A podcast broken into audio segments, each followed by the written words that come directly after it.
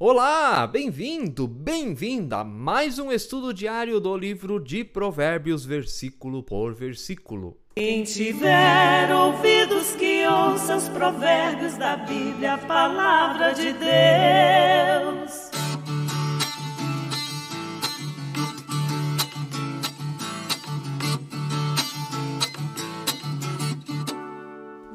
Olha, gente, que bom que vocês sempre estão aí ligadinhos com a gente no YouTube. Não se inscreveu ainda no canal? Inscreva se você não paga nada, mas nos ajuda muito, valoriza o nosso trabalho. Deixe seu comentário e todos os dias deixe o seu like, o dedão para cima. Isso ajuda muito o canal da Paróquia Ferrabras. E bem-vindo, bem-vinda, você que tá com a gente no Spotify ouvindo com alegria, nós estamos em sintonia com o seu coração. Vamos lá, gente, versículo de hoje que é bem interessante, olha só. E enigmático também, né? Esse versículo nos diz, Provérbios 14, 13: Até no riso o coração pode ter dor, e o fim da alegria pode ser a tristeza. Repito, até no riso o coração pode ter dor, e o fim da alegria pode ser a tristeza. Você já ouviu aquela frase: seria cômico se não fosse trágico? É isso que está falando aqui neste versículo numa linguagem bíblica.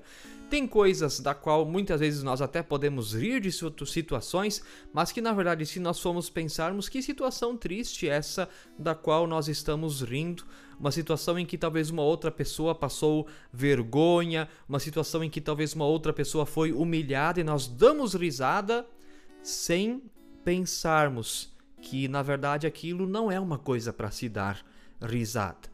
Humor é bom, humor faz parte, mas nós precisamos rir com as pessoas e não rir das pessoas. E claro que neste caso, como diz ali, o fim da alegria pode ser de fato a tristeza. A alegria é substituída pelo sentimento da tristeza.